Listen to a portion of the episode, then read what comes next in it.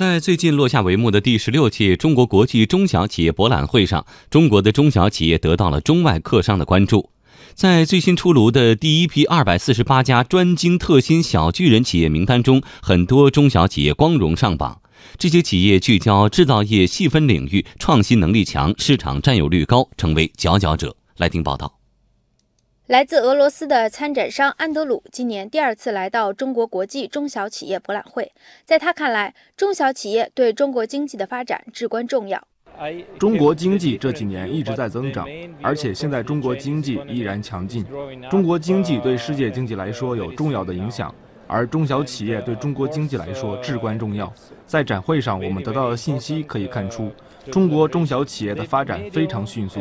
他们不但在数量上增长很快，在技术上也在不断提升。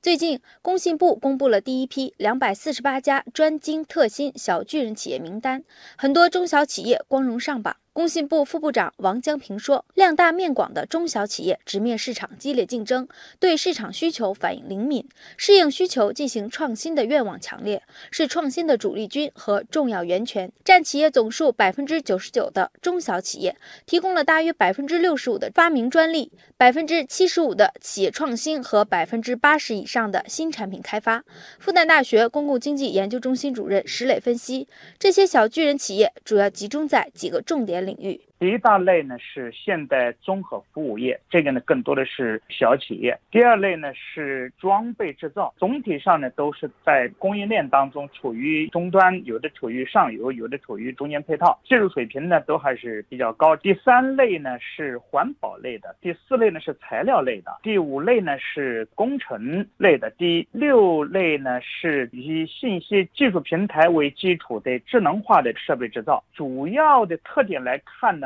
技术领先型的、环境保护型的、资源节约型的、产业关联型的，反映了国家未来中长期制造业。先进服务业和各大产业发展的大体的趋势。事实上，这些小巨人企业也面临着一些困扰，比如小企业融资难、融资贵的问题依然存在。目前，各地纷纷出台新政，缓解融资难、融资贵的问题。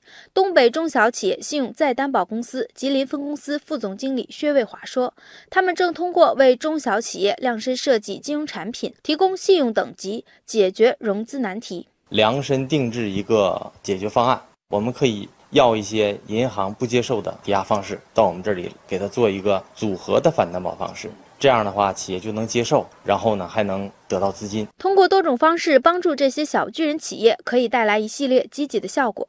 中国人民大学经济学院教授刘瑞说，在这个过程中，还是要注意度的问题。政府要做到不缺位也不越位。政府在对这种这种所谓小巨人企业能做的工作，两件事情：第一个，把它这个推介出来。节省了其他的投资者的搜索成本。第二呢，给他一定的这个起步资金的扶持或者是优惠政策的支持。但是以后介入市场了，就要引入市场的力量来让他做，他也要经受风雨的考验。